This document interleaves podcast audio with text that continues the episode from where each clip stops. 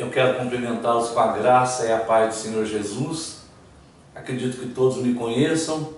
Eu sou o pastor Wagner, pastor capelão da Igreja Bíblica Brasileira. É um prazer estar com vocês nesse rápido estudo que faremos agora. É, dando sequência ao calendário litúrgico, estamos agora é, no chamado ciclo pascal.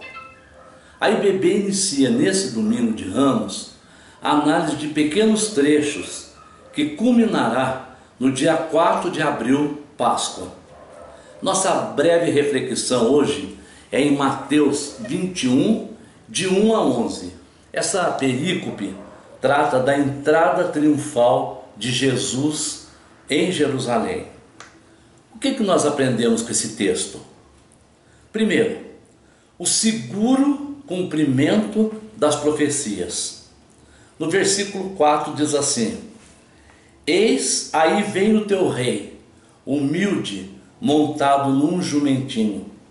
Ora, isso aconteceu para se cumprir o que foi dito por intermédio do profeta Zacarias, 430 anos antes de Cristo. Zacarias 9, 9. A humildade e a simplicidade é um outro assunto que nós podemos extrair desse texto.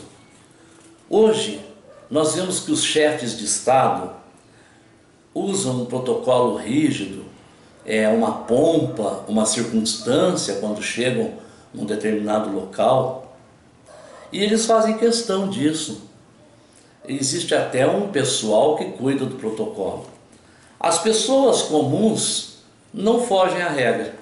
Também querem deferência, querem aplauso, esse é o mundo que nós vivemos hoje.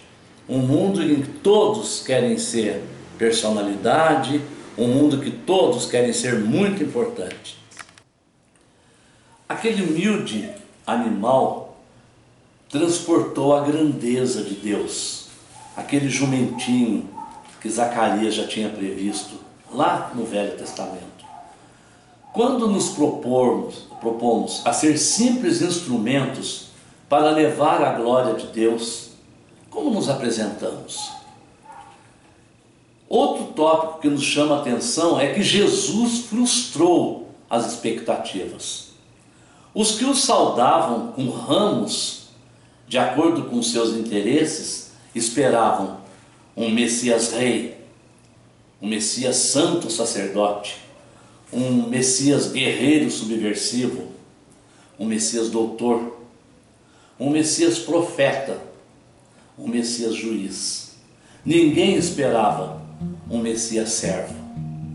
Mas em Isaías 42, 1 diz: Eis aqui o meu servo. É essa lição que nos fica dessa pequena perícope nesse tempo de Páscoa.